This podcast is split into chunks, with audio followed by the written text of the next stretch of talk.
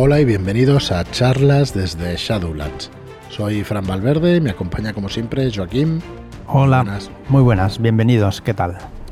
Muy buenas, pues hoy martes vamos con Dungeons and Dragons. Pero bueno, antes, eh, como hicimos ayer, vamos a repasar un poco lo que tenemos por venir.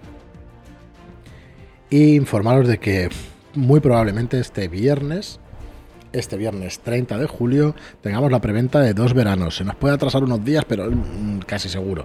Así que bueno, esperamos que, como estáis ahí atentos y en nuestro chat y en un montón de sitios, pues y en redes sociales, pues iremos informando. Eh, dos veranos es un juego de aventuras, como dice aquí en el libro, aventuras soleadas y drama ligero entre dos líneas de tiempo, escrito por Con Martin. ¿Qué significa todo esto? Perdón.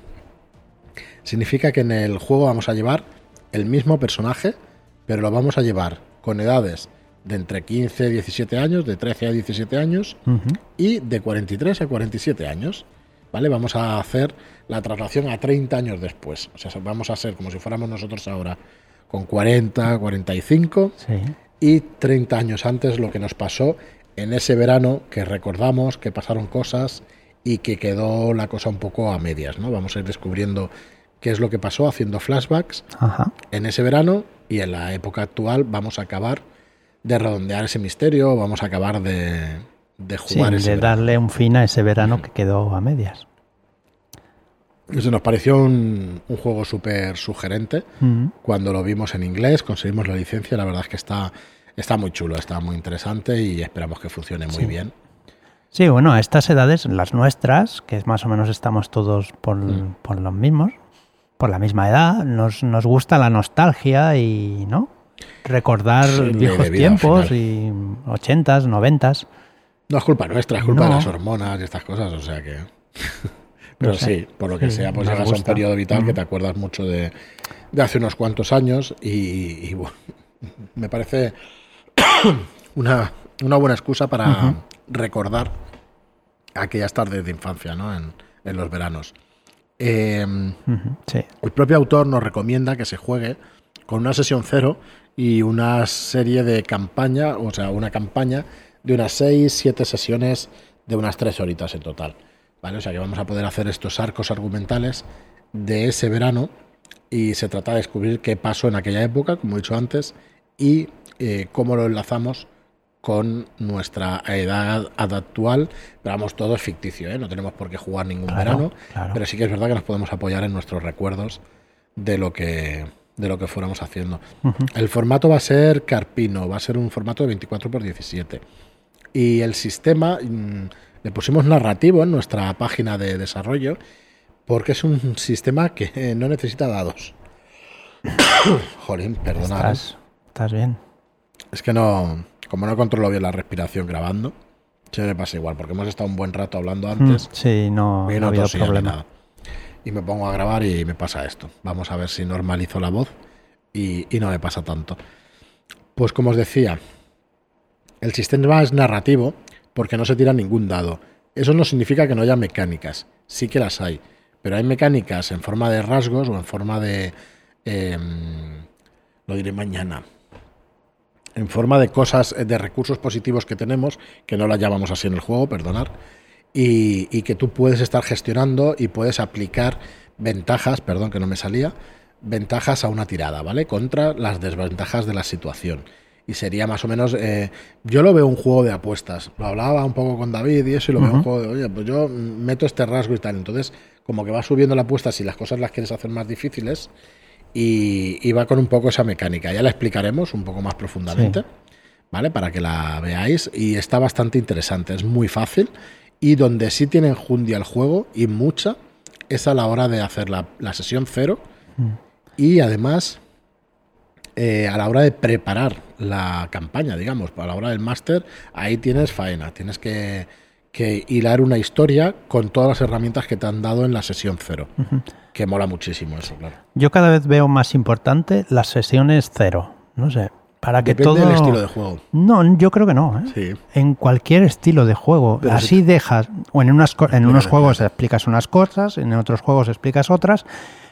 Pero todos los jugadores ya em, están, han explicado lo que quieren y no quieren encontrarse en la partida, por ejemplo, Mm. y entonces nadie, nadie lleve- debe llevarse sorpresas en lo que pasa ni lo que... Estoy al 100% de acuerdo. Eh, lo que pasa es que hay campañas, por ejemplo, como Mentiras Eternas, que tú vas a llevar a personajes ya hechos y los llevas predeterminados. Sí.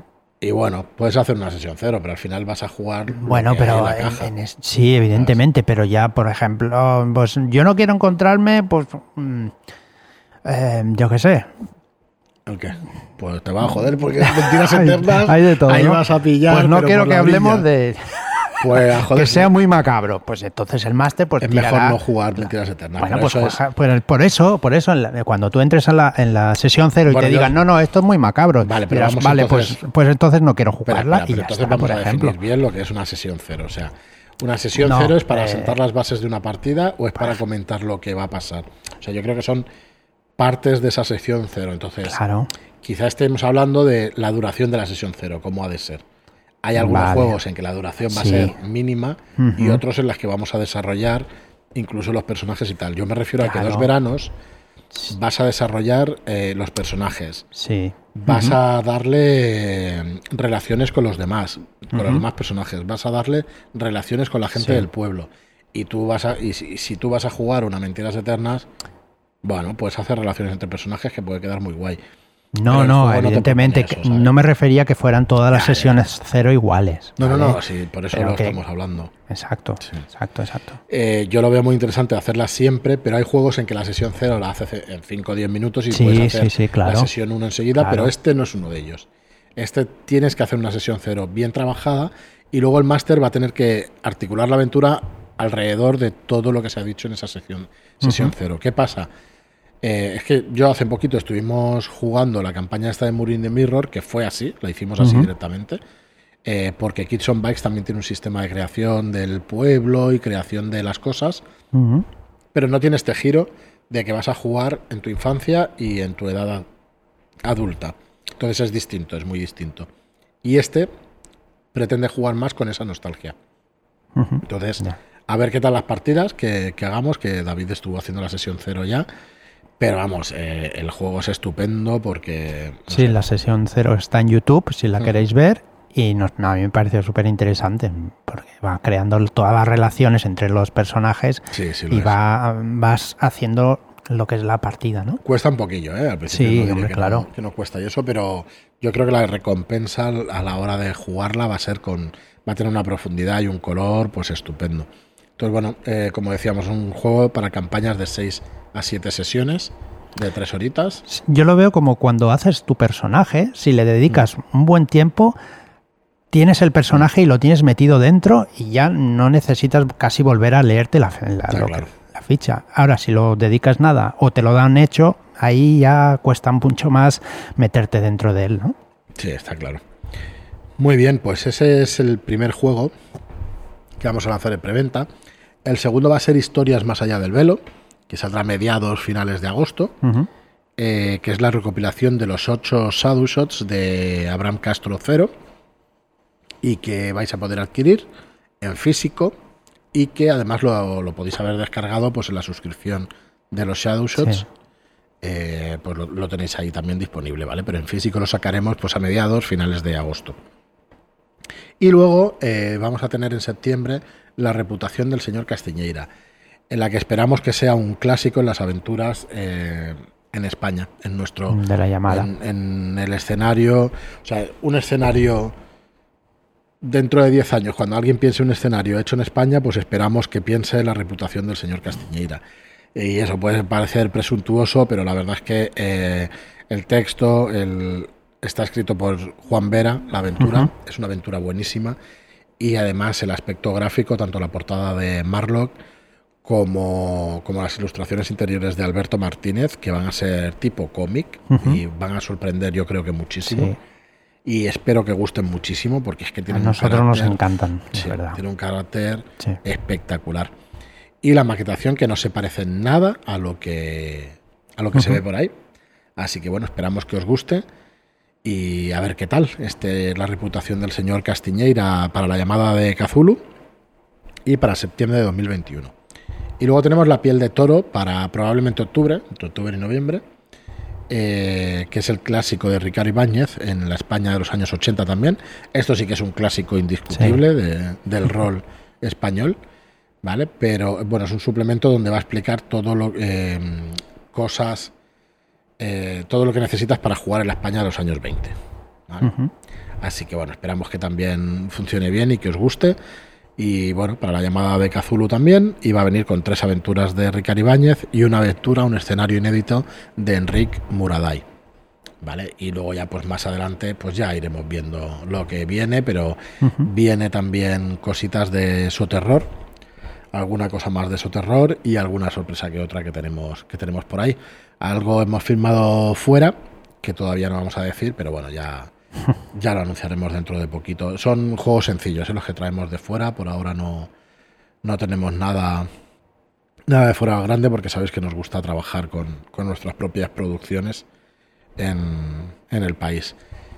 Y bueno, pues eso con respecto a los lanzamientos. Así que vamos a ir con la parte de hoy Sí, de Dungeons and Dragons, que va a ser la vas- creación de encuentros. sí. eh, Este capítulo creo que es de los más importantes y de los más chulos que puede tener en la creación de aventuras en Dungeons, ¿vale? Y también de los más complicados, porque crear encuentros es un poco difícil, al menos de crearlos nivelados, ¿vale?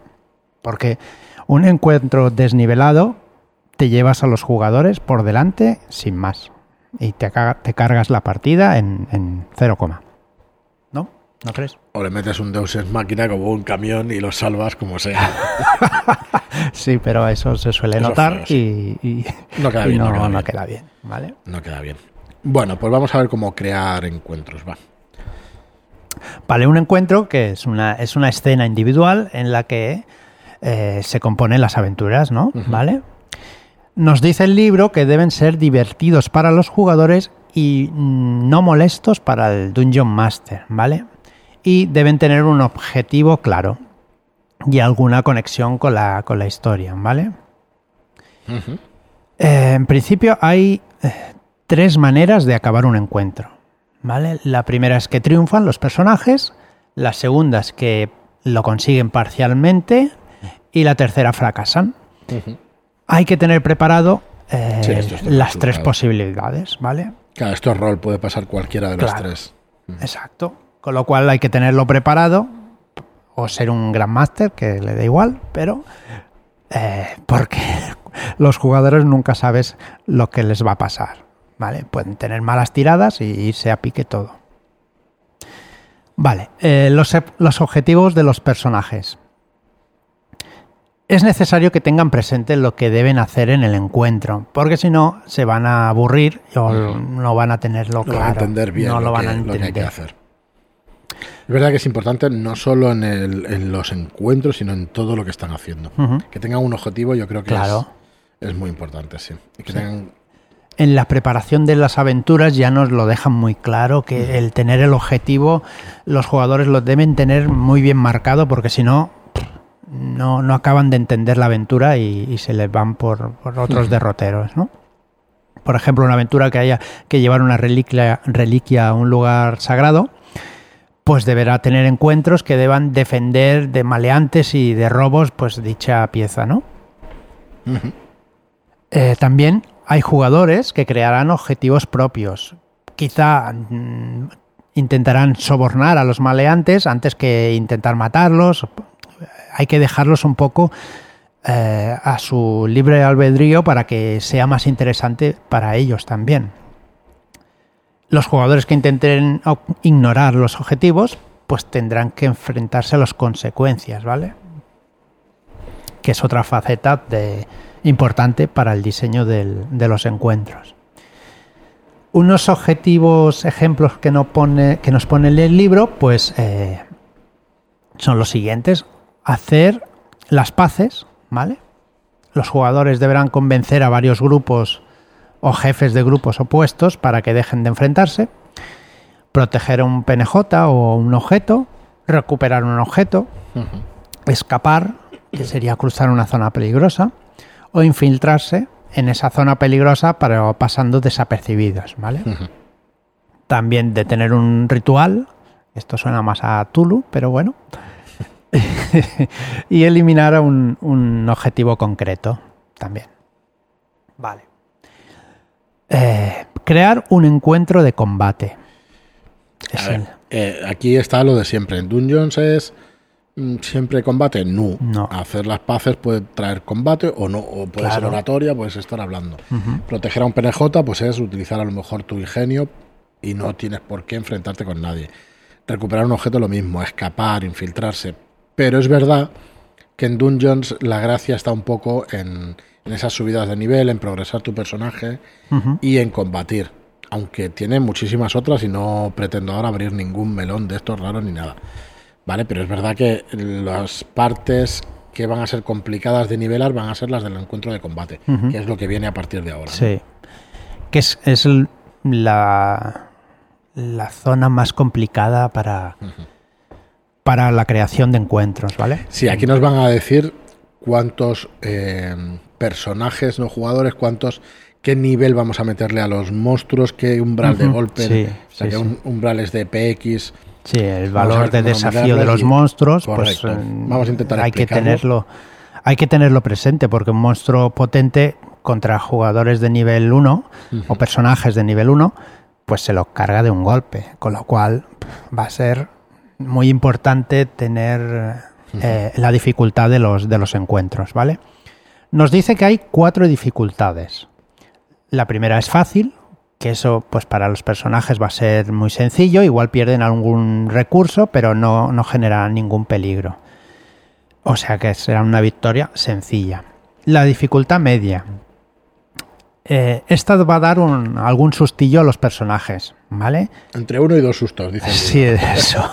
o sea, depende del máster, a ver. saldrán victoriosos sin bajas. Quizá habrán que, que- que tomar alguna poción para recuperarse o alguna cosita de estas, pero en principio no tienen que, que palmar nadie. Después, eh, difícil.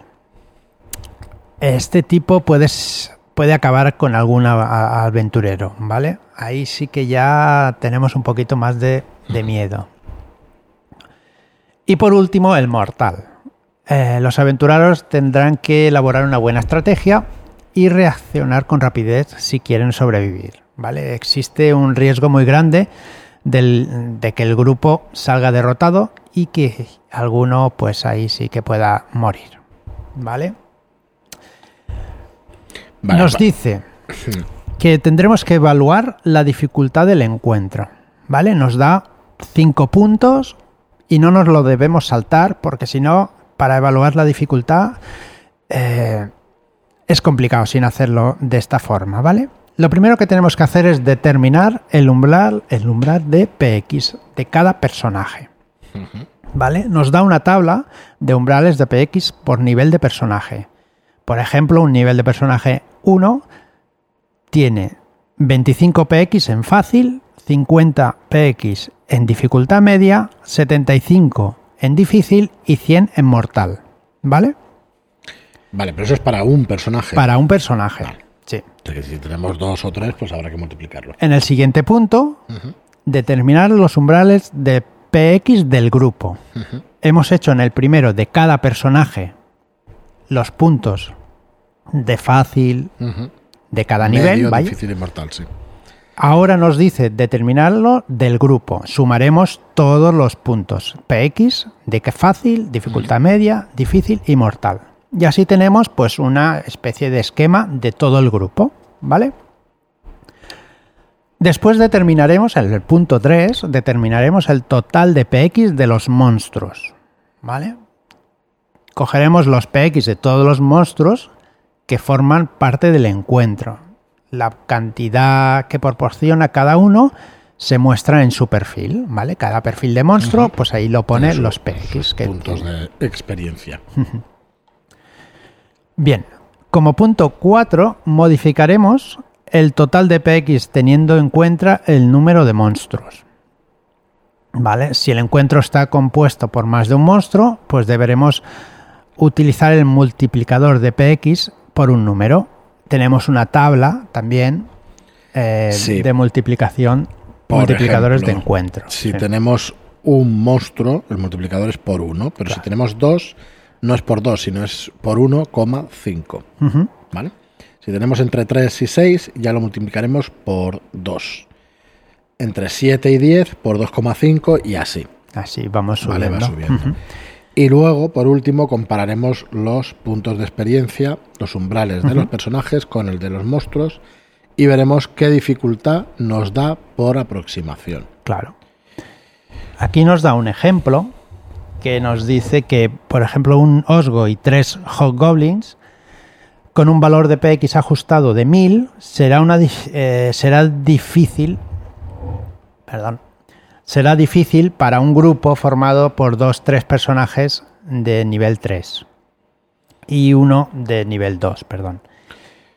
Pues Sí. su umbral de encuentros difícil es de 825 PX y el de para un encuentros mortales es de 1400 PX. Es un poco complicado explicarlo así de forma radiofónica Sí, y yo- para que se pueda entender. Yo creo que se ha entendido. O Sí, sea, ¿no? primero, primero tienes que buscar en una tabla a ver los puntos de experiencia de cada uno de los personajes según una tabla. Luego los del grupo, que van a ser sumarlos. Sí. Luego lo de los monstruos, que es sumar los PX De cada monstruo. monstruos, o sea, de cada monstruo y multiplicarlo por el número de esos monstruos. Exacto. ¿Vale? Y luego ya los comparas. No, mirando no la tabla. ¿eh? No por el pasa- número de los monstruos, no. Mirando la tabla Sí, dependiendo. correcto, Exacto. correcto. Porque no, es. Depende si del tienes de tres monstruos, vas a tener un multiplicador. Claro. Si tienes tres monstruos, no multiplicamos por tres, sino es No, no, no. por dos, según Pero la además tabla. es por el tipo de monstruo. Si Claro. tienes un Hobgoblin será una, eh, uno por uno, pero si tienes tres Hobgoblins será por dos, Exacto. ¿vale? No serán tres Hobgoblins y multiplicamos los PX por tres, sino que multiplicaremos por dos. A ver, aunque no sea difícil, yo le veo un, un problema, y no lo veo yo solo, me parece que Mitchell también lo comentaba en sus vídeos, que es el número de acciones Claro. mm, que tiene cada uno. Eh, ¿Qué quiero decir? Que cuando tú tienes seis monstruos, van a tener entre de 6, entre 8 y 12 acciones, ¿vale? Que si Mm. acción mayor, menor, tal. Entonces, mm, a veces pueden ser unos un montón de orcos que no ocupan nada, pero tienen un montón de acciones. Y si se ensañan con un jugador, es posible que lleguen a matarlo. Sí, claro. Y pasa al revés también con los jugadores. Parece que un Osgo pueda ser para nivel 1 terrible, pero luego cuando atacas con 5 personajes, te acabas con él en un momento. Claro, claro, claro. Es que es el multiplicador de, de Correcto, ya encuentros intenta, intenta- equilibrar, intenta esto que eso. acabas de explicar. Pero sí. es complicadísimo igualmente. Pero ya te digo, yo no soy el mayor experto, ni muchísimo menos, pero ya cuando escuchas a Mitchell decir algo así, Sí, en el libro también te lo pone un También poco, ¿eh? el, tamaño del grupo también importa, ¿vale? Y nos dice que, variemos un poquito dependiendo del tamaño del grupo, pero de, del grupo de monstruos, evidentemente. Correcto. Pues si son 20 monstruos, sabes que da pasar, igual ¿eh? que sean de nivel 1 que No, nivel pero ¿cuántas 5 que- batallas has visto que con un jefe final no te hacen un arañazo? Porque al final tienes a cinco tíos con nivel No, 5 no, claro. y le pegan unas hostias de 30 o 40 puntos y claro, te dura cuatro asaltos el bicho. No, claro, y no te ha tocado. Mm. Te ha hecho dos tonterías y ya está. Entonces, mm, bueno, las batallas, los combates tienen que ser interesantes, ¿no? De alguna manera. Sí. Entonces, yo creo que ahí, eh, bueno, ahí está la labor, del máster, en la experiencia que tengas. Ahí sí hay que. eh, Toda esta teoría que estamos viendo, joder, a mí me ayudaría muchísimo. Esto si lo Sí, tienes que sí, sí. A base de batallas, pues también mola tener experiencia, ¿no? Pero. Claro, es- más. esto es exactamente lo que hablamos el otro día de Sí. la teoría y la práctica, ¿no? Yo creo que la- las Es dos facetas son súper necesarias. Necesitas las dos, exacto, para hacer, para crear encuentros Bueno, buenos. puedes hacer en la divertidos. práctica y jugar 10 partidas, que vamos, Claro. a aprender a base de jugar partidas tampoco está mal. Está de Sí, puta sí. madre. Pero bueno, ahí aprendes a base de hostias, ni más ni menos. sí. ¿Mm? Muy bien, pues nada, lo vamos a dejar aquí, si te parece. ¿Hay alguna cosa Sí, más? te, de- te explico un par de cosillas más y ya está. Mira, Bueno. los encuentros se pueden en- des- desgregar en varias partes. O sea, coger un encuentro, hacer todos los numeritos y, y dividirlos en varias partes, en, en- en dividir los monstruos en, varias, en varios encuentros, ¿no? En, en diferentes. ¿Vale? Y después también nos dice el libro de crear encuentros partiendo de un presupuesto de, pre- de PX, ¿vale?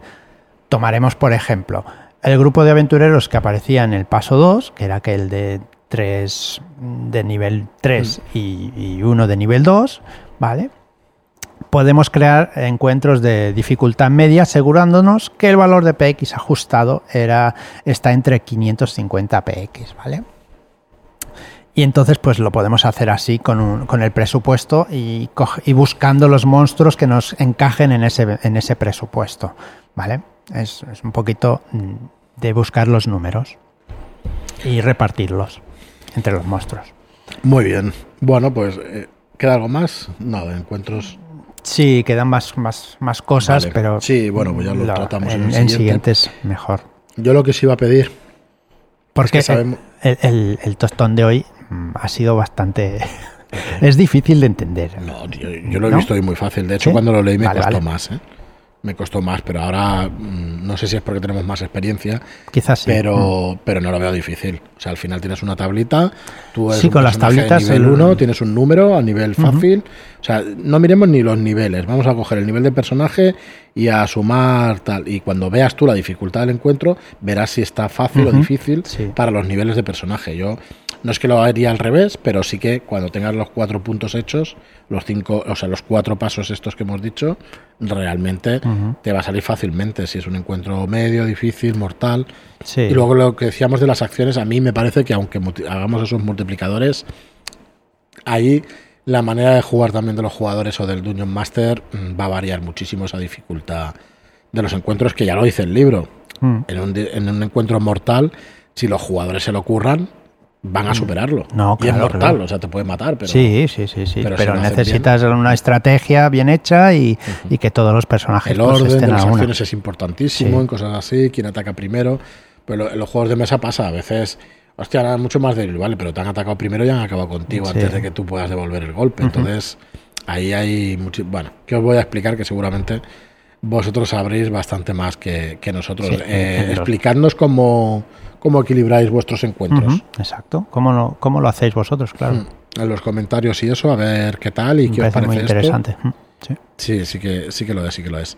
Mola, es otra de las facetas del juego que está muy chulo. El hacerte tu, tus propios encuentros, ¿no? Y en cómo equilibrarlos y eso seguro que se disfruta muchísimo. Sí. Eh, hay muchísima gente que, que lo hace desde siempre y lo hace al vuelo. Sí, claro. Ostras. Porque Dungeon lleva jugando años y, a- y años, ¿no? Y Mm. intuitivamente lo mueven un poco y tal. Y luego, lo, a ver, yo me acuerdo de Descent y como fueras a por los personajes, era bastante feo, pero eh, también mola pues actuar como actúan los monstruos, ¿no? Que tengan su misma lógica, meterte en el papel de los monstruos y ver si van a ir a por uno solo o si son o si se acojonan como los goblins o no, si salen corriendo, qué comportamiento van a tener, ¿no? En según que Sí, sí, sí. cada uno de los encuentros. Eh, hace poco también. jugamos una partida mm, y el monstruo nos atacaba y siempre iba por uno, pero era porque tenía su nivel de, de estabilidad más baja. Y claro, el, el monstruo actuaba así. ¿Mm? Claro, entonces eso, bueno, ya ves la estrategia. Estábamos testeándola, nos lo dijo el máster enseguida, pero si no te dicen nada, Claro. eh, a lo mejor no caes o dices, bueno, va a ir a por ese personaje, se lo va a cargar, el resto tiene que distraerlo de alguna manera o, bueno, hay que ir pensando en otras estrategias. Muy bien, pues hasta aquí el programa de hoy. Hoy hemos tocado algún palo distinto, el tema de también de la sesión cero y todo eso, que Sí. puede dar para Sí, debate. parece que, que, el- que ha gustado, que demos un poquito de opinión y bueno, Bueno, a ver, siempre al final cuando haces un programa, yo creo que la das en, en el fondo, ¿no? pero, pero bueno. Sí, y en eso también tenemos que decir que dar la opinión de cada uno es importante y, y todas las opiniones son válidas, siempre que se demuestren con respeto y, y ya está. No, a ver, a ver, yo mm, eh, no entraré si son válidas o no, por lo menos que se argumente. Sí, sí, claro, ¿Sabes? Que se argumenten las sí. opiniones, que no digamos, es que es mi opinión, la tiene que respetar. Claro, las, No, las sí, opiniones. evidentemente, a pero a argumentala, Las claro. personas, las personas son respetables. Las opiniones se pueden debatir y puedes decir lo que Sí, quieras sí, sobre sí, ellas. sí. ¿Sabes? Para hablar con propiedad, porque Claro, luego vale, vale. como que Cierto, todo el mundo es es, que no, tienes que respetarla y además aceptarla. No, no, a ver, espera, te voy a aceptar y a respetar a ti, que eres la persona Sí. que la está diciendo. Y para, vamos, para siempre, pero las opiniones se puede discrepar, no pasa nada. No, no, Puedes evidentemente, puedes discrepar. No, pero, si no, no te lo estoy diciendo a ti, sino que, que, hostia, para hablarlo un poco, porque es que a veces nos volvemos un poco locos, ¿no? Con, con todo esto, las opiniones y tal. Se pueden decir todas, pero por favor, argumentense. porque- Argumentese y con respeto. Claro, claro. Muy bien, pues hasta aquí el programa de hoy. Muchas gracias por escucharnos Gracias por vuestras reseñas de 5 estrellas en iTunes y por vuestros me gusta y comentarios en iBox. Gracias y hasta el próximo programa. Muchas gracias y hasta la próxima.